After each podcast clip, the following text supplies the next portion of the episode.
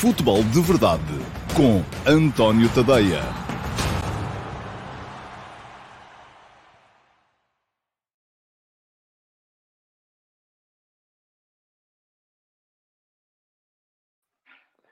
Ora, então, olá a todos, muito bom dia, sejam muito bem-vindos à edição número 665, é isso mesmo, do Futebol de Verdade, para quinta-feira, dia 29 de setembro de 2022.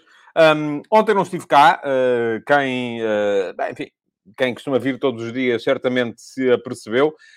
Quem não costuma vir todos os dias, eu ainda fiz uma publicação de, de Facebook e uma publicação no Twitter também, um, a avisar. A razão pela qual não estive foi uh, de todo impossível. Porquê? Porque vinha para baixo do Porto para Lisboa, do Porto onde fiquei, a seguir ao jogo contra o, o ao Portugal-Espanha, Uh, porquê? Porque assim podia apanhar boleia com o, com o Jorge Andrade, vem com o Jorge Andrade para baixo e então uh, chegámos a Lisboa, já passava da hora do futebol de verdade e portanto não deu para estar convosco, a não ser que eu tivesse feito um programa em andamento e não me pareceu ideal, até porque depois ia falhar com certeza uh, a net, enfim, não é fácil certamente fazer um programa e diz-me aqui o Rui Soares, podia ter feito em direto com o Jorge Andrade durante a viagem, ainda tínhamos um acidente, já viu, depois era um sarilho não, não, ia ser, não ia ser nada, nada fácil. Bom, vamos lá ver, vamos em frente. Hoje vamos falar aqui uh, no, do, do, do Portugal-Espanha. Uh, vamos tentar fazer uma análise um bocadinho mais aprofundada, não só do jogo, mas também do momento da seleção nacional, porque já sabemos como é que isto funciona. Uh, um, Uh, imediatamente nestas alturas, os portugueses se dividem entre aqueles que têm coragem de dizer que está tudo mal e aqueles que acham que não está tudo mal e, portanto, não estando tudo mal, se calhar a mudança radical não é a mais indicada. Eu já vou deixar qual é a minha posição, como sempre está um bocadinho no meio, e não é por uma questão de falta de coragem. Já, uh, já o disse aqui várias, várias vezes, acho que a, coragem deve ser sempre temperada uh, pela, pela inteligência, e uh, eu sempre fui, em todas as circunstâncias, contrário a essa ideia de estarmos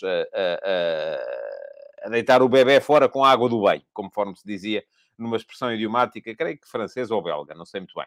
Uh, mas uh, uh, a minha posição está um bocadinho no meio, sei perfeitamente que as coisas não estão maravilha e não estão maravilha, eu diria que já desde 2018, mas ainda assim não sou, nunca fui favorável a, a, a radicalismos, e há aqui uma série de atenuantes que, que podem uh, ter levado, de facto, àquilo que muita gente já diz, que é o desperdício de uma geração no futebol português. Eu não diria tanto, uh, porque acho também que... Muito, e, e continuo a achar que muitas vezes as pessoas cá fora acham que as coisas dependem muito mais do treinador do que dependem na realidade. Mas uh, já lá vamos, o treinador escolhe o 11, isso é evidente, uh, e uh, não me parece de qualquer maneira que as coisas vão, vão muito por aí. Vamos em frente. Vamos falar, hoje temos outra vez pergunta do dia. e por isso mesmo vou, antes de entrar no tema seleção, porque a pergunta do dia não é do tema seleção, Uh, o, disse aqui o Bruno Ferreira, que já anda há mais de seis anos a dizer que o Fernando tem de sair, portanto, anda antes do, do, das vitórias no Campeonato da Europa e na Liga das Nações. E isso é uma questão de convicção. Atenção, eu não, não sou. Uh, uh, não sou daqueles que acha que os resultados fazem tudo. Uh, não, pelo contrário. O João Lopes já me tinha dito isto no Twitter também, e diz que para mim os treinadores ficavam sempre, o Mourinho não teria substituído o Otávio Machado, o Ruben Amorim o Kaiser, o Schmidt o Veríssimo, se calhar, vou-lhe dizer de outra maneira, se calhar, e já lhe respondi mais ou menos assim no Twitter também, se calhar não teria era contratado o Otávio Machado, o Kaiser ou o Veríssimo, pronto, era, era um bocadinho por aí não é? O Veríssimo já foi interino, mas uh, uh, porque o que eu lhe disse foi: está bem, ok, então nesse caso os treinadores está tudo mal, muda-se os treinadores, fica tudo bem. Mas e quem escolheu os treinadores? Será que esteve bem quando os escolheu? A questão também vai um bocadinho por aí, não é? E eu acho que vai muito por aí. Uh, ou melhor, vai quase tudo por aí. Uh, vamos em frente. Deixa os comentários sobre, hum, sobre, as, uh, sobre a seleção um bocadinho lá mais para a frente porque só lá mais para a frente é que vou falar da seleção. Para já, temos que entrar na pergunta do dia. E a pergunta do dia de hoje, eu escolhi uma pergunta do Afonso Silva, que me pergunta o seguinte: é possível para os três grandes, principalmente o Benfica e o Porto, e não percebo por que razão é que o Benfica e o Porto, eh, para si, vão aqui uh, à frente do Sporting ou até do Sporting Clube Braga, neste caso, mas é possível para os três grandes pagarem salários competitivos com a Premier League a dois ou três craques e manter uma base de formação e não vender. E não deverá ser esta a abordagem? Com a perspectiva de valorização da marca e do campeonato, por outro lado, a possibilidade de baixar os impostos para os jogadores de futebol, visto que para pagar um salário limpo, o salário pago pelos clubes é sempre pelo menos do dobro. Bom, são aqui uma série de uh, temas uh, misturados. Eu acho que esta é uma abordagem, não é minha, uh, de todo. Acho que, acho que não, Afonso. Acho que o caminho não é por aí. Mas, de qualquer maneira, deixe-me só desmistificar aqui uma série de ideias. Primeira, não, não acho de todo que uh, seja boa política de gestão de balneário e de plantel e de grupo ter dois ou três jogadores, conforme diz aí, a ganharem salários do nível Premier League e ter o resto da equipa a ganhar salários 10 vezes inferiores. Porque é isso que está aí, neste momento, na Premier League, pagam-se salários, uh, eu diria, em termos médios. Estamos a falar só dos grandes, não é? Estamos a falar dos grandes. O salário médio num dos grandes de Portugal será, à partida, 6, 7 vezes uh, inferior ao salário médio de qualquer equipa da Premier League. E não estou a falar, atenção, dos grandes craques, dos salários que são pagos aos grandes craques, nem lá nem cá, estou a falar de salário médio. Uh, portanto, se nós queremos ter salários para dois, três jogadores em cada equipa que compitam com os salários da Premier League, isso quer dizer que eles teriam de ganhar, os outros tinham de baixar, naturalmente, uh, teriam de ganhar para aí 10 vezes mais que os colegas de equipa. Eu acho que isto não resulta em equipa nenhuma do mundo. Porque em qualquer equipa, uma equipa são 11, pelo menos, a jogar. Uh, geralmente são 16 em cada jogo. Geralmente, para, para serem utilizados 16 em cada jogo, são para aí 30 utilizados ao longo de um campeonato. E se nós temos dois ou três que ganham 10 vezes mais que os outros, o mais normal que vai acontecer a seguir é que os outros dizem assim: ah, é para correr, é para corram eles. Se é para correr, corram eles. Não me parece que, uh, que faça muito sentido uh, esse tipo de abordagem, porque vai ser muito, mas mesmo muito perigosa. Agora, depois temos outra questão, que é a questão da fiscalidade. E a questão da fiscalidade, nós podemos abordá-la em mais do que uma perspectiva. Uma perspectiva é, uh, e diz-me aqui o, o, o, Nuno Mourão, basta ver o Mateus Nunes foi ganhar seis vezes mais para uma equipa de segunda linha na Premier League. Ora, aí está, nem mais. Portanto, isto significa que para o Sporting poder manter o Mateus Nunes, para o Flóculo Porto poder manter o Luís Dias, uh, para o Benfica poder manter o Darwin Núñez, tinham de lhes pagar, eles já eram, não, enfim, o Mateus Nunes não seria, mas os outros já seriam dos mais bem pagos, uh, teriam de lhes pagar, se calhar, 10 vezes mais do que a qualquer outro colega de equipa. E isso faz sentido? No meu ponto de vista, não. Além de que é absolutamente assassino de qualquer lógica de, de, de equipa. E há outra questão também, que é esta que diz aqui o uh, Arsénio, que é não faz sentido até porque esses craques querem ir. Eh, lá está, eles querem ir. Não é só o dinheiro. Há o dinheiro, eles vão para lá ganhar mais, mas há também a questão de, ok, mas eu quero ir para um campeonato que tenha visibilidade. Não quero ficar aqui. E a gente até lhes pode dizer assim: é pá, mas se vocês todos ficarem, daqui a uns anos o nosso campeonato vai ter visibilidade. Eles dizem: eu quero lá saber, daqui a uns anos eu sou ex-jogador. Interessa-me é agora, quando eu estou a jogar. E quando eu estou a jogar não há visibilidade. E não há, não há possibilidade de ganhar competições internacionais. E não há. Porque essa ideia de uh, termos os jogadores. Uh, uh, diz aqui o Ricardo Louro Martins: ninguém vai para o Wolverhampton sem ser apenas por dinheiro. Estou tentado a concordar consigo, Ricardo. Mas se calhar o que lhe disseram foi outra coisa. Foi, ok, vens para aqui agora e daqui a X tempo estás ali. Também pode funcionar assim. Um, e lembra aqui o Rui Soares as declarações do Weigl. E quais foram as declarações do Weigl? Uh, ele disse recentemente, lá na Alemanha, que falou com os amigos que viviam lá e nem os jogos grandes, nem os Benfica Porto os Benfica Sporting tinham visibilidade lá. Ninguém sabe do que se passa aqui. E os jogadores querem ter, sobretudo os estrangeiros, querem ter visibilidade, querem aparecer, querem ter a possibilidade de ganhar grandes competições, querem ter a possibilidade de ganhar, uh, uh, de ganhar prémios individuais. E, portanto, isto para eles não, lhes serve, não nos serve de nada dizer assim, é pá, mas se conseguirmos todos que fiquem por cá, uh, daqui a uns anos vamos ter visibilidade. Diz-me aqui o João Lopes que o Ruben Neves ainda está à espera que cumpram essa promessa. Pois está. Mas eu não estou a dizer que está certo, estou a dizer que acontece.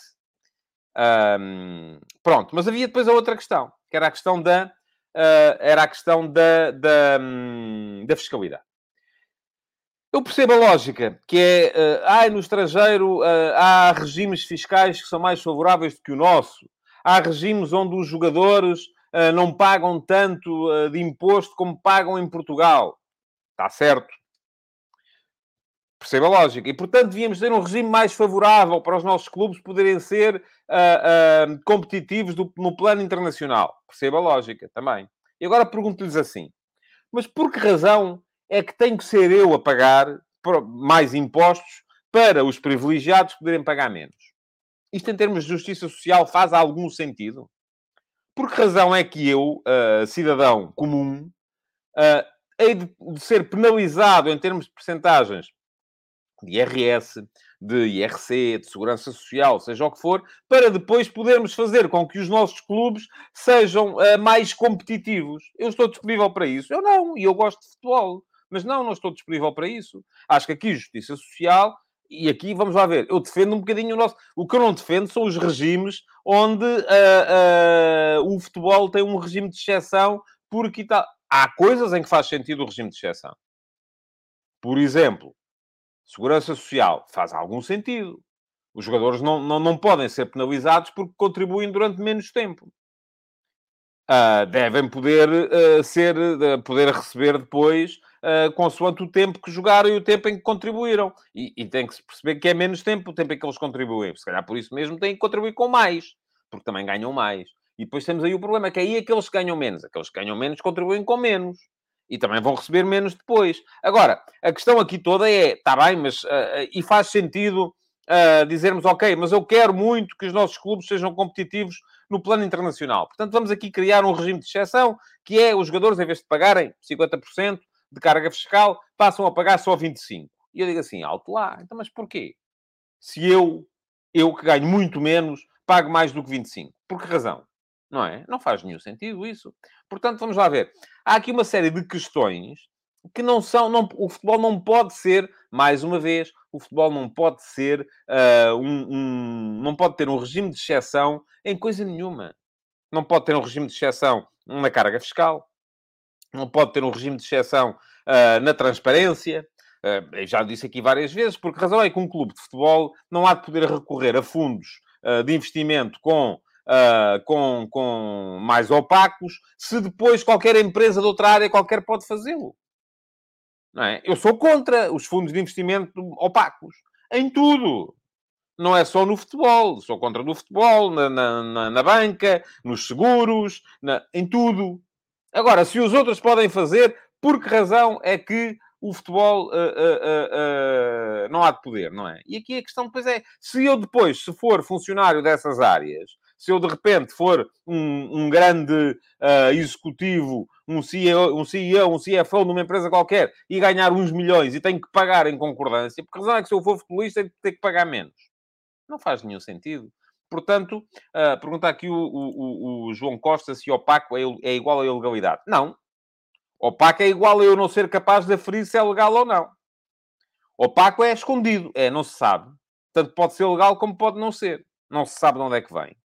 Por isso é que quer dizer opaco. Agora, não quer dizer que seja ilegal. Pode ser legal, como pode ser ilegal. Não sabemos. Não conseguimos averiguar. Ah, muito bem. Uh, vamos em frente. Foi só mesmo para não entrar de chofre na, na seleção. Pergunta do dia uh, à parte de, do tema seleção. Ainda temos aqui uh, que passar nos ataques rápidos. Antes disso, quero lembrar-vos que se deixarem nos comentários da emissão gravada do Futebol de Verdade, vão ao YouTube depois de acabar o programa. Na caixa de comentários, deixem lá perguntinhas que elas serão qualificáveis para serem eleitas como pergunta do dia na emissão de amanhã. Um, já agora, já que lá vão, ou já que aqui estão, o que é que podem fazer? Seguir o canal, e eu vou deixar aqui um link para poderem seguir o meu, o meu canal de YouTube e, além disso, ativar as notificações uh, para poderem uh, ser avisados sempre que eu entre em direto uh, no, no YouTube. E, portanto, deixem-me só por aqui, que isto facilita muito depois o trabalho. Um, sempre que eu entre em direto são avisados, desde que cliquem em cima do sininho para ativarem as notificações. E com isto, entramos nos ataques rápidos para hoje. Não são muitos, temos aqui dois ou três. Um... Desculpem, lá estava só a hidratar. Também faz falta. Bom, estava a dizer. Temos aqui dois ou três ataques rápidos. Uh, para vos falar. Um deles é, é, para vos dizer sobre o que é que eu escrevi hoje de manhã no último passo. E atenção, vou deixar aqui a passar em rodapé também o endereço do meu Substack, é tadeia.substack.com. Um, podem dar lá um salto para ler todos os conteúdos escritos que eu vou produzindo, e há pelo menos sempre um texto por dia. Muitos dias, na maior parte dos dias, há pelo menos dois, às vezes há três. Uh, portanto, há lá muito, muita matéria para lerem. O último passo é e será sempre gratuito, vai continuar a ser. Hoje de manhã, e aliás, vou deixar aqui o link também para poderem uh, subscrever o meu uh, Substack. E uh, quem diz subscrever, um, há subscrições gratuitas, em que não pagam rigorosamente nada, como é evidente, e há subscrições pagas, 5 euros por mês, têm acesso a todos os conteúdos e ainda ao meu canal de Telegram, onde podem ouvir os textos lidos por mim e dessa forma não terem que gastar o vosso precioso tempo a ler. E podem, dessa forma, ouvir os textos uh, enquanto estão a fazer outras coisas. Bom, desde estejam com atenção, tenho que prometer.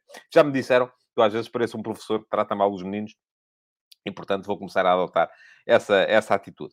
O último passo de hoje foi sobre o Sporting Clube Braga, porque hum, eu acho que este jogo uh, que o Braga vai disputar amanhã no Dragão com o Floco do Porto é um jogo muito, muito, muito importante. E vai ficar aqui o link para poderem uh, ler o último passe de, uh, de hoje.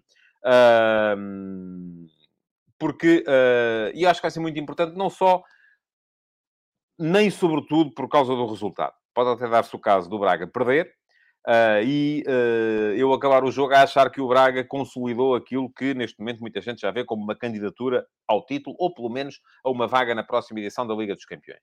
Um, acho que tem tudo muito a ver com aquilo que é uh, o ADN desta equipa do Braga. E esta equipa do Braga, ao contrário de muitas outras equipas, é uma equipa que faz da simplicidade de processo a sua maior arma. É uma equipa muito fácil de perceber. e isso não quer dizer que seja uma equipa fácil de contrariar. Porquê? Porque tem uh, características muito vincadas. Não só no, no, na dupla de meio campo, que é sempre o Almusrata, e depois varia outro jogador, mas não muda muita coisa. Na dupla de ataque, Banza e, e Vitinha, uh, dois avançados que me fazem lembrar, o, nem era a Premier League, era ainda a League One uh, do, do, do, futebol inglês dos anos 80. Uh, muita intensidade, sempre a correr para a frente, sempre disponíveis para chutar. há ali uma, uma questão que são os extremos de pé trocado, enfim, isso é uma cedência à modernidade, porque de resto aquilo parece uma equipa uh, à, à, à, inglesa antiga, nem sequer é à portuguesa antiga, é muito à britânica antiga, mas com jogadores tecnicamente evoluidíssimos. Portanto, uh, estamos a ver um Braga, e acho que este jogo vai ser uma espécie de teste do algodão para o Braga. Não tem a ver com ganhar ou perder. O Braga, mesmo que perca, fica com os mesmos pontos do Porto. Um, tem a ver com as sensações uh, que o jogo uh, nos uh, provocar e para isso eu acho que é fundamental para o Braga manter a sua simplicidade. Diz aqui o Pedro Ferreira, parece o Andy Cole e o Dwight York. Sim, uh, podemos usar essa, eh, mas sim, há ali uma complementaridade e uma, uh, uma capacidade para manter a intensidade da pressão, a intensidade da busca da baliza, uh, a velocidade a todos os momentos. Acho que é um dos pontos fortes, sem dúvida, desta equipa do Braga. Um, mas vamos ver, segunda-feira cá estamos para falar do jogo. Já me estão aqui a perguntar também sobre o que é que eu acho que vai ser o jogo. Amanhã vamos fazer aqui uma antecipação dos jogos do fim de semana. Para já, só queria mesmo, porque hoje um bocadinho mais, mais fora dela, queria falar aqui um bocadinho também do Sporting Clube Braga e para vos dizer que escrevi sobre o tema. Quem quiser pode dar lá um salto e ler. Ainda nos ataques rápidos, para dizer que o Benfica vai estar na fase de grupos da Liga dos Campeões Feminina, mais uma vez. Uh, conseguiu ontem eliminar o Rangers da, da, Escócia. Parabéns à equipa do Benfica. Não vi o jogo, mas de qualquer modo, dois anos seguidos na fase de grupos da Liga dos Campeões. Nota-se que já há aqui um, algum trabalho consolidado por parte da equipa técnica e da direção. Um, não é uma equipa, atenção, Uh, eu acho que o Benfica, à partida, parece-me ter a equipa mais forte do, do, do futebol uh, feminino em, em, Portugal, mas não é assim uma, não tem assim, não marca assim uma superioridade gritante uh, sobre, sobre as outras boas equipas que temos no futebol feminino em Portugal. Acho que o campeonato deste ano pode vir a ser interessante de seguir. a Supertaça foi interessante de ver e vamos ver como é que vai, como é que vai correr esta, esta, esta temporada. Ainda no Benfica, para vos dizer que o Benfica pede a extinção do Conselho de Disciplina, não fazem a coisa por menos, não me parece que seja uh, caso para isso. Aquilo que aconteceu foi por causa do castigo ao Henrique Araújo, por causa de umas declarações contra a arbitragem que o jogador fez após um jogo do Benfica B. Os jogadores têm que perceber uma coisa, é que não lhes cabe a eles virem falar de arbitragem. E eles têm que perceber isso. Agora, se depois o castigo é adequado ou não é, se é justo ou não é, se uh, noutro, noutro, noutro âmbito pode ser, uh, os jogadores foram castigados com mais ou com menos, ouçam, isso não anda aqui a, a, com uma régua a medir. Aquilo, a ideia que eu tenho é que geralmente é igual para todos. Agora, depois diz aqui o, o, João Pico, foi super abusado, multa de 60 mil, tanta coisa parecida e nem metade, não sei. Eu, em relação aos valores das multas, então aí é que eu nem sequer, é que nem sequer cheiro. Uh, o jogo de castigo. Um, eu percebo isso. E estamos sempre aqui a defender a Premier League, mas em Inglaterra isto acontece. Qualquer jogador que venha dizer isto está tramado. Mas quando nos toca a nós, já achamos mal. É, já não dá para ser. Bom, uh, diz o Football Link, desculpe, mas as multas e a sua diferença em situações iguais são ridículas, prejudicando sempre mais o Benfica. Pode-me faça o seguinte, um, faça-me esse estudo, vá ver aí as multinhas todas e mande para mim, que é para eu depois avaliar se é assim ou não é.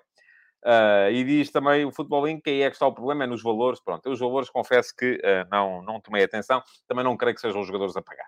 Uh, portanto, não é, não é com certeza por aí. Mais duas notas para dizer que Pinto da Costa disse ontem que vai continuar. Não sei se ele, quando diz vai continuar, está a dizer que é já para mais um mandato. mas temos todos que ter a noção de que o homem não é nem será eterno, há de haver uma altura em que chega ao fim e vai ser, quando ele chegar ao fim, vai ser de facto uh, uma situação difícil de gerir por parte do Flóculo do Porto. Mas para já, e diz-me aqui o. Uh, onde é que está? Uh, Hugo Macedo, Pinta Costa fez a declaração que se esperava, quis eliminar a concorrência. Uh, eu acho que ele não tem concorrência, tem candidatos à sucessão. Agora, concorrência não há, verdadeiramente. A questão é o que é que vai acontecer quando ele sair e uh, o facto dele, dele se eternizar uh, já não me parece que seja, uh, que seja benéfico para, um, para, para, as, um, para, para, esta, para, para a situação de futuro do Futebol do Porto. porque quanto mais ele se eternizar, mais difícil vai ser a quem aparecer depois dele. Bom, deixar aqui um agradecimento ao Luís Marcos, que acaba de fazer um super chat, um super sticker de 1 euro. Muito obrigado, Luís. Um, e um, ainda antes de acabar os ataques rápidos, uh, dizer-vos que o uh, Palmeiras ganhou ontem, esta madrugada, ao Atlético Mineiro, 1 a 0 fora, já é praticamente campeão, são 11 pontos de avanço sobre o segundo, que é o Fluminense, a 10 jornadas do fim. Ainda não se pode dizer que seja campeão brasileiro, mas à partida vai, enfim, já não vejo grandes possibilidades do Palmeiras deixar de ser campeão do Brasil esta época, portanto, um, confesso que me dá um certo gozo ver os treinadores portugueses a, a, a, a ganhar no, no, Brasil, sobretudo em virtude daquilo que depois são ou têm vindo a ser as críticas aos portugueses na, na, na, no futebol brasileiro. E já que se fala em treinadores portugueses, vamos seguir em frente e vamos seguir então para o tema do dia, para o nosso ataque organizado de hoje, que tem a ver com a seleção nacional e com aquilo que foi o jogo de Portugal contra a Espanha. Correu mal, já todos percebemos que correu mal, não é? Portugal perdeu, perdeu por 1 a 0 foi uma, uma derrota que custa a engolir, sobretudo porque foram três competições consecutivas uh, com Portugal a, a, perder em casa a possibilidade de estar nas fases finais. Aconteceu na Liga das Nações de 2021 a derrota em casa contra a França, aquele gol do Kanté. Uh, aconteceu uh, no Campeonato do Mundo, a derrota em casa contra a Sérvia. Tudo jogos em que bastavam um empate. Uh, e aí a derrota contra a Sérvia ainda deu para emendar uh, junto, no, no, no, no, depois no, uh, no playoff e aconteceu agora a derrota em casa contra a Espanha. Tudo jogos em que bastava um, um, um empate.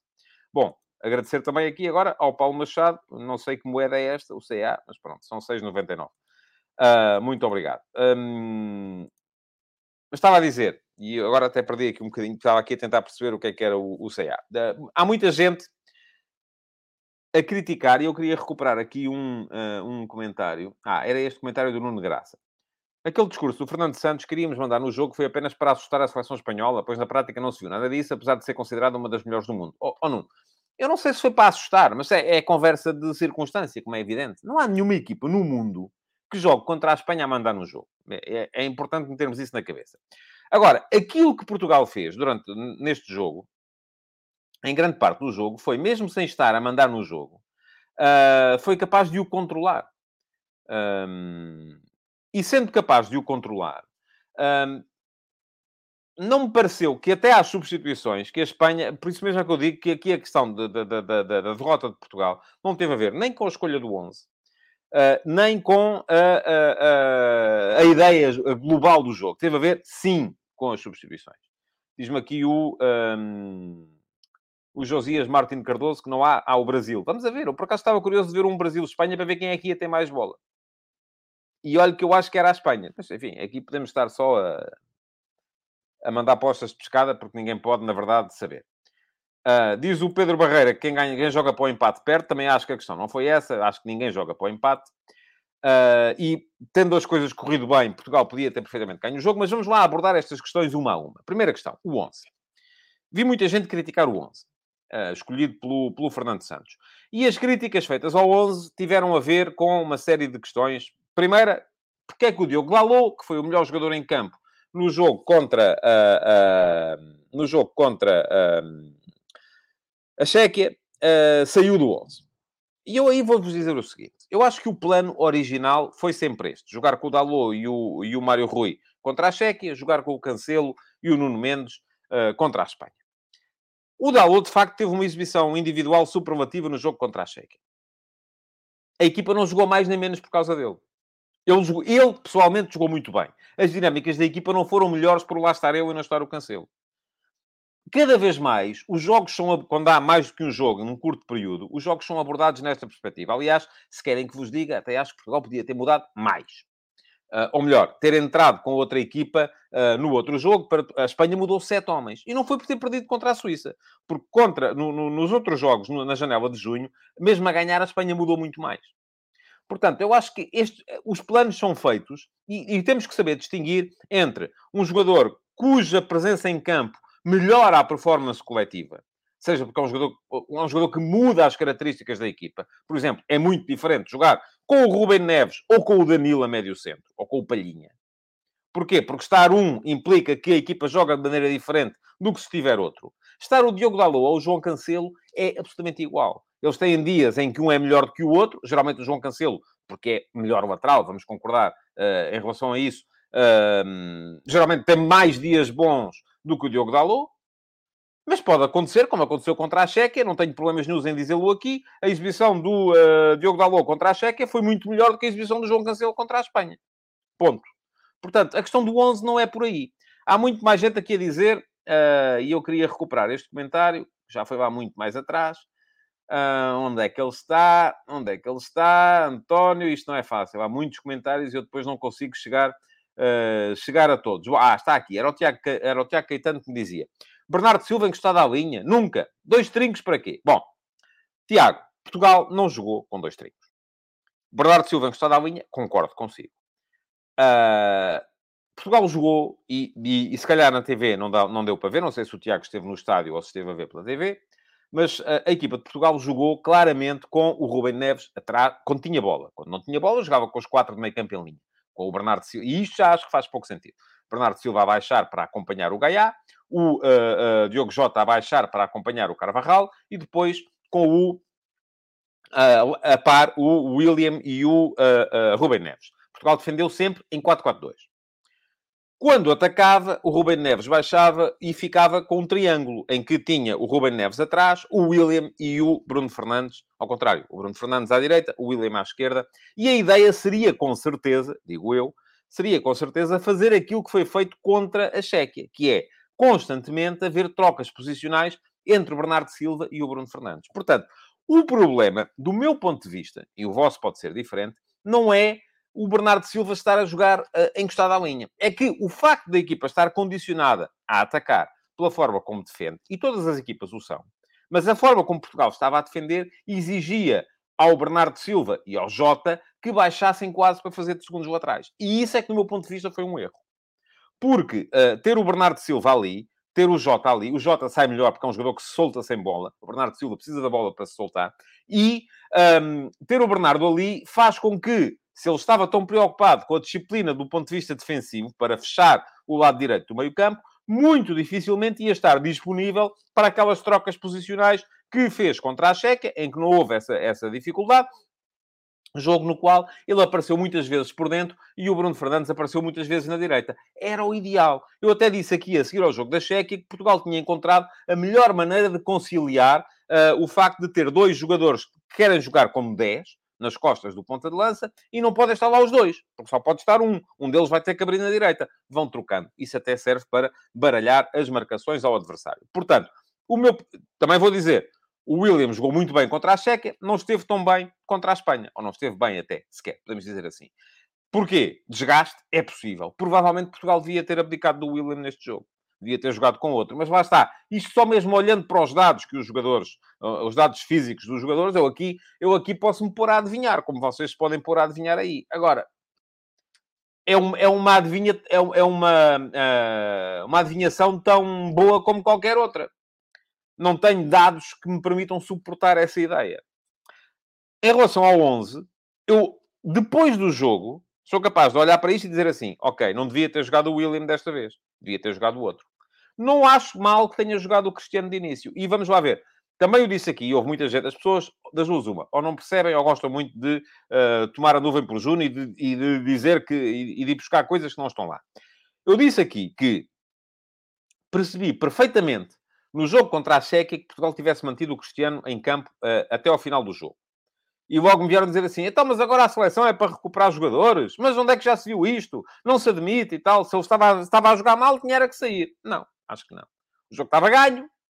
Como o jogo estava ganho, a ideia ali sim era poder recuperar um jogador, era ter mais um. Se ele tivesse, se ele marcasse um gol, podia e tal, eventualmente uh, sentir-se mais uh, mais forte mentalmente para o jogo a seguir, embora eu também seja daqueles que acha que o, o, o, o Cristiano não é um jogador que tenha um problema do ponto de vista da, da crença. Uh, é um jogador que mentalmente é sempre forte. Agora, Uh, naquela ideia, sim. No jogo contra a Espanha, acho que foi um erro gigantesco ter o mantido em campo os 90 minutos, porque claramente, primeiro, o jogo não estava ganho, portanto, não estava que não foi ganho, e em segundo lugar, uh, o uh, Ronaldo já deu mostras em campo de não estar num bom momento.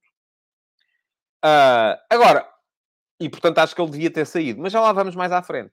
Pô-lo no 11, enfim, volto a dizer, não tenho dados dos treinos. Aquilo que vimos no jogo, e há um lance uh, em que o Jota coloca a bola à frente do Cristiano Ronaldo dentro da área e o Cristiano demora ali uma fração de segundo a mais uh, para, para finalizar e permite que o Gaia vá tirar a bola. O Cristiano, normalmente, naquele lance, em cada 10, 9 dá um golo. Se aquela não deu, das duas, uma. Ou ele não está bem, e isso dá para ver nos treinos, mas eu não vi os treinos e vocês também não. Ou então foi um azar do, dos diabos, ter calhado precisamente ali aquela que não está bem. Mas a verdade é que me pareceu que ele não estava bem. Ponto. Pareceu-me que ele não estava bem. E, portanto, isto à partida deve dar para perceber nos treinos. Se ele está bem ou não está. E se não está, há um limite para, para, para se acreditar que as, coisas, que as coisas possam chegar lá. Outra questão tem a ver com a ideia. E uh, alguém me dizia aqui, onde é que está? Tenho que perceber aqui o, uh, o... Tenho que ir à procura do comentário, porque há muitos... Ah, foi o João Lopes que me dizia aqui, se a ideia era jogar tão atrás e meter contra-ataque e velocidade e pressionar na frente, faz sentido o CR7 na forma física em que está. Faz. Mas Portugal não jogou atrás. A questão é essa. Eu não sei, o João provavelmente não esteve no estádio. Uh, o bloco português não foi um bloco baixo, foi um bloco. Portugal defendeu muitas vezes com os 11, com os 11 não, o guarda-redes não estava, mas com 10 jogadores dentro do meio campo adversário. Aconteceu muitas vezes. Uh, portanto, Portugal não jogou atrás. Quando a Espanha entrava em ataque organizado, quando a Espanha entrava na segunda fase de construção e em zona de criação, Portugal defendeu com as tais duas linhas de quatro, aí sim colocadas próximas, para impedir que aquela circulação de Espanha uh, uh, jogasse dentro do bloco português e para, uh, de certa forma, também tornar aquela posse de bola espanhola absolutamente estéril. E vou dizer-vos uma coisa: o plano durante 60 minutos resultou. Porque durante 60 minutos a Espanha tinha bola, tinha bola, tinha bola, tinha bola, mas as ocasiões de perigo foram todas de Portugal. E eu vou-vos dizer, estou-me lixando para as ditaduras uh, uh, uh, estéticas que me dizem que jogar bem tem que ser tiki, tiki, tiki, tiki, taca. Não tem nada. Jogar bem é jogar de acordo com aquilo que são as características dos nossos jogadores. E fazer com que os jogadores que jogam possam explorar todas as suas potencialidades. Portugal, durante 60 minutos, não vou dizer que tenha jogado bem, mas jogou melhor do que a Espanha. Durante 60 minutos, Portugal jogou melhor do que a Espanha. O que é que falhou? Falhou de forma crassa a reação àquilo que foram as trocas de Espanha. E não foi tanto a entrada do Busquets. Quando entra o Busquets uh, e o Rodri baixa para a central, uh, Portugal continuou a ser melhor. Não sendo bom, atenção, não vou dizer que Portugal tenha jogado bem, que não jogou, mas continuou a ser melhor. Mas uh, é sobretudo depois, quando entram o Pedri, o Gavi, o Pino e o, uh, e o Williams. Quatro miúdos. 19, três têm 19 anos, o outro tem 20. Diz o João Miguel Nunes. Eu admito que sim. Também, lá está. É uma adivinhação. Não tenho dados. Uh, que aos 60 minutos Portugal quebrou fisicamente. Eu acho que não foi isso. Uh, acho que não teve tanto a ver com isso. Uh, mas a Espanha é que meteu uma velocidade acima.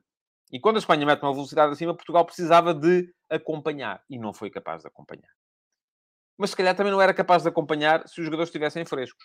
Porque aquilo que era preciso naquela altura era outra ideia, era outra maneira de contrariar. E a Espanha, a jogar à mesma, no seu 4-3-3, e a, a, a, mas a circular melhor a bola, uh, diz aqui o Marco Lopes, o que quebrou foi a, a, qualidade do Pedri e do Gavi. E eu também acho que sim. São dois médios extraordinários. A velocidade do Pino, a velocidade do Williams. A partir daí, Portugal deixou de conseguir. E um, acho que Fernando Santos mexeu mal. Mexeu mal na equipa. E, aliás, quem acompanhou os comentários uh, que eu uh, uh, estava a fazer em direto na RTP, percebeu que eu... E vão dizer assim, é pá, não percebes nada disto. Falhaste as substituições todas. Pois, eu não era aqueles que eu tirava. E não era aquilo que fazia sentido na minha cabeça. Depois Fernando Santos ainda veio ali dourar um bocadinho a pílula, dizer que... dizer que, que, que, não era o Diogo Jota, o Diogo Jota não ia sair, só saiu porque pediu para sair, porque estava cansado, admito que sim, mas ali quem tinha que sair era o Cristiano. Naquele momento, quem tinha que sair era o Cristiano. E não era o Cristiano que o treinador ia tirar, porque senão tinha tirado a seguir, quando tirou, quando, quando tirou o Bernardo. Quem ia sair, na, naquele momento, para entrar o João Mário, era o Bernardo Silva. E saiu o Jota porque o Jota pediu para sair. E atenção, isto, lá está, estou a adivinhar. Eu acho que era assim, era isso que ia acontecer. Se calhar não era. A verdade é que Fernando Santos não disse nem que sim nem que não. Disse só que não era o Jota, era o outro. É para não interessa agora quem, era outro. E o outro eu acho que era o Bernardo. O que eu também acho mal. Porque acho que ali, de facto, quem tinha que sair era o Cristiano. E mais, e quem tinha que entrar não era o João Mário, de todo.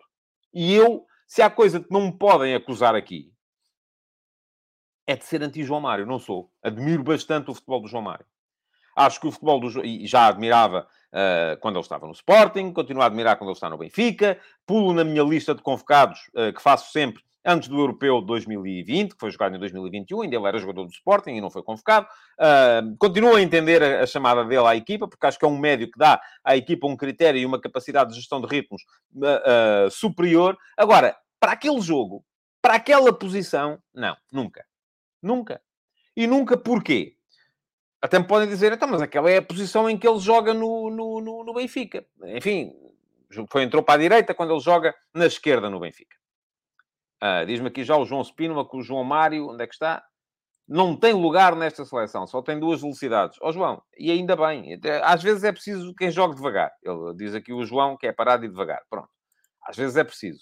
Agora, não era ali naquele momento, nem era ali naquela posição. E pode dizer-me assim, mas ele no Benfica joga em 4-2-3-1 como médio extremo esquerdo foi jogar em, em 4-3-3, que é praticamente a mesma coisa, também se quisermos é 4-2-3-1, como médio extremo direito. Qual é a diferença? Eu digo, a diferença é que uh, uh, o Benfica joga 30 metros à frente do que Portugal estava a jogar naquele momento. Se calhar se fosse no início, fazia sentido. Naquele momento não fazia. E não fazia. E aquilo que vimos do jogo foi muitas vezes, porque Portugal estava a jogar tão atrás quando saía, tinha que sair com ataque à profundidade, com bolas a, a entrarem na, nas costas da última linha da, da, da, Espanha. E muitas vezes vimos o Cancelo a meter a bola e o João Mário abria os braços e dizia assim: então, pá, para mim, não, eu, isto não é, para mim não é assim. E de facto não fazia sentido a entrada do João Mário naquele momento. Tal como acho que, como estava o jogo, Portugal teria beneficiado mais eu, por exemplo, achei que o Vitinha podia ter entrado contra a Chequia. Neste jogo achei que não fez muito sentido. Teria beneficiado mais da entrada de um jogador como o Mateus Nunes, uh, que era um jogador que podia ganhar, uh, galgar a linhas em posse. Porque ali naquele momento não precisava de trocar a bola, precisava de aprofundar a diferença. E aprofundar a diferença era um, se a Espanha estava, continuava a tocar, mas subia as linhas, era explorar melhor, então, de facto, o ataque à profundidade. Fazia todo o sentido a presença do Rafael Leão, fazia todo o sentido a presença do Jota se ele tivesse podido continuar. E atenção, eu fui crítico da escolha do Jota para o 11, e depois, no fim, ele foi, juntamente com o Nuno Mendes, o melhor jogador de Portugal. Uh, porque, enfim, o jogo foi lançado numa base que se calhar não era aquela em que eu o lançaria, mas fez sentido na escolha de Fernando Santos. Agora, a questão é, uh, uh, era preciso outro tipo de coisas e não aquelas que Fernando Santos deu à equipa naquele momento. Acho que ele falhou na leitura de jogo, Acho que falhou um, na forma como uh, abordou aquela última, aquela última meia hora. E a verdade é que o gol entrou e estava-se mesmo a ver que ia entrar. Diz aqui o Manuel Salvador que o Rafa contra a Espanha tinha dado jeito. Tinha. Por exemplo, quando entrou o João Mário, o Rafa era uma hipótese. Agora, lá está, isto parte da ideia dos jogadores, tal como tinha dado jeito, por exemplo, o Gonçalo Guedes, que não foi convocado. Uh, isto parte um bocadinho dos jogadores também, e eu não sei, volto a dizer, se foi uma questão pessoal, se foi uma questão uh, dele achar que tem que ser titular e não pode entrar vindo do banco, enfim, não sei, ninguém sabe, não é? Porque a verdade é que um jogador que acha que tem que ser sempre titular, isto é válido para o Cristiano e é válido para o Rafa, é válido para todos, não, não, não, não, não faz bem a nenhuma equipa. Uh, portanto, não, não faz bem a nenhuma equipa. Diz-me aqui o Carlos Guisto que estava o Neto na bancada. Estava, mas eu não sei se o Neto está bem. Aliás, se bem se lembro, quando falei aqui da convocatória, percebi mal a chamada do Neto e a ausência do, uh, do Gonçalo Guedes, por exemplo. Uh, e, portanto, acho que houve ali muita coisa a, a falhar. E falhou no final, e diz aqui o AFR 87, e do meu ponto de vista tem razão, falharam as declarações de Fernando Santos. não gostei. Não gostei de ver, de facto, não gostei. Não achei, não achei que ele tenha estado bem. Uh, pergunta ao João Lopes porque é que foram três guarda-redes para o banco. Vão sempre três guarda-redes para o banco. Em Portugal e em qualquer... Não, não foram três, foram dois. Estão a jogar e estão dois no banco. Acontece sempre.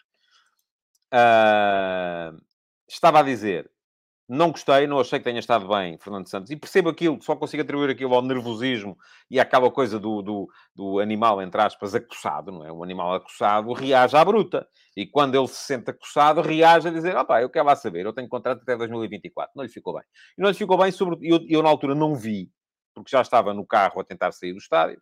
Uh, estava a ouvir só na rádio, mas depois vi e o sorriso a seguir à frase ainda lhe fica pior. Não foi bonito. Não foi bonito de ver. E isto leva-nos à questão, que é aquela que todos vocês querem uh, abordar, que é Fernando Santos para a rua. E a razão pela qual eu sou contra, neste momento. Uh...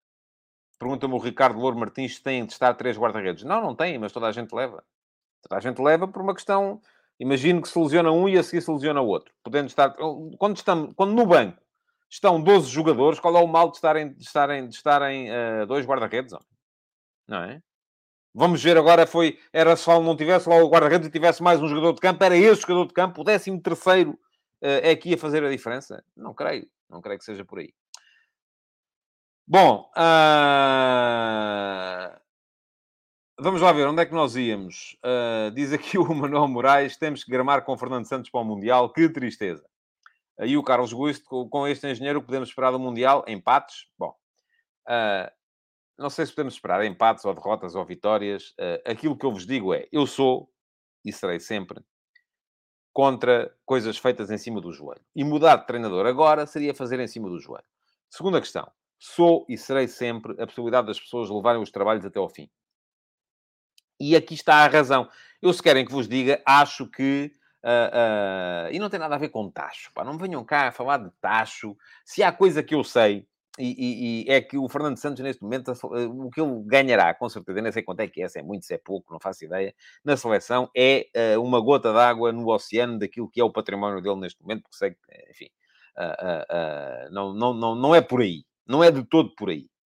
Diz-me aqui o Josias Martin Cardoso, que Fernando Santos já devia ter saído desde 2018 a seguir ao Mundial. Nessa altura eu admitia que sim. Porque o Mundial, de facto, correu mal. Se Portugal, nessa altura, tivesse feito uma alteração de comando técnico, ah, eu achava que sim, não achava mal. Agora, depois temos que pensar o seguinte. Muito bem. Meteu-se o Europeu de 2020. Portugal apurou-se. Um selecionador que apura uma equipa, eu acharei sempre mal que ele não possa jogar a fase final. Sempre. Porque acho que se deve a, a, a, poder levar os trabalhos até ao fim. Qual é que foi o problema? É que em 2020 não houve Campeonato da Europa houve pandemia. E o Campeonato da Europa passou para 2021. Ou seja, Fernando Santos qualificou Portugal para o Europeu de 2020 e antes de se jogar a fase final, começou a fase de qualificação do Mundial de 2022. E isto coloca-se aqui a questão, então, mas agora como é? Ele deve ir ao Europeu? Então, mas se deve ir ao Europeu, deve começar o Mundial, a qualificação do Mundial. Então, mas se começa a qualificação do Mundial, deve chegar ao final da qualificação do Mundial. Porque eu aí sou a favor disso. Acho que quem começa deve chegar ao fim. E, portanto, se bem se lembra, eu disse aqui que se Fernando Santos não conseguisse apurar Portugal para, para a fase final do Campeonato do Mundo, devia ir embora. E acho que ele próprio iria. Por sua própria uh, livre e espontânea vontade. Acontece que Portugal, mesmo no playoff, acabou por se apurar. Portanto, de acordo com a minha forma de pensar, e a vossa pode ser diferente. A vossa pode ser diferente. Uh, de acordo com a minha forma de pensar, uh, se ele apurou a equipa para a fase final do Mundial, deve jogar a fase final do Mundial. É a minha maneira de pensar. Vocês podem pensar diferente. Eu penso assim. Questão, coloca-se a Liga das Nações pelo meio, certo? Não é? Mas agora vai haver, vai haver fase final do Campeonato do Mundo. Se Portugal tivesse ido à fase final da Liga, ao Final Four da Liga das Nações, eu acharia que Fernando Santos devia lá estar. O que nos ia, mais uma vez, transportar para outra questão, que é, ok, então, mas entretanto começa a fase de qualificação do Campeonato da Europa. Agora também vos digo, se o Campeonato do Mundo, não estando Portugal na fase final do Campeonato da, da, da, ou da, da, na Final Four da Liga das Nações, se o Campeonato do Mundo correr mal, e quando digo correr mal, é correr como correu 2018, acho que Fernando Santos não deve continuar ou não deve começar a qualificação do Europeu. Se correr bem, acho que deve, acho que deve começar a qualificação, a qualificação do Europeu e ir, de facto, até à fase final se Portugal lá chegar. É a minha maneira de ver as coisas. Vocês podem ver de maneira diferente. A minha é esta. Portanto, uh, diz aqui o Rafael Mota que ele não foi substituído porque não há grandes opções, e é verdade, porque a questão é esta. Seja, seja quem for para lá vá, a malta vai sempre achar mal. A malta vai sempre achar mal. Agora, também me parece Uh, Pergunta-me aqui o, o João Lopes se eu fui contra a saída do Paulo Bento para a entrada do Fernando Santos. Já lhe disse, eu sou sempre contra as trocas. A meio do percurso sou e serei sempre contra as trocas. Embora aquilo não tenha sido bem a meio, foi só um jogo, não é? Pronto, houve um jogo, Portugal perdeu em casa com a Albânia, havia ali uma situação já de uh, uh, complicada de gerir entre o Paulo Bento e, o, e alguns jogadores, e isso terá estado um bocado também na base da coisa. E aqui os treinadores, cada um traz as suas valências. Uh, e diz aqui o Beto que estamos a jogar uma grande geração no lixo. Ouça, eu uh, não sei se estamos a jogar no lixo, não sei se os, os uh, com outros treinadores seria diferente. Uh, o João Lopes tem aqui já uma série de opções. Mourinho, Mourinho tem mais que fazer.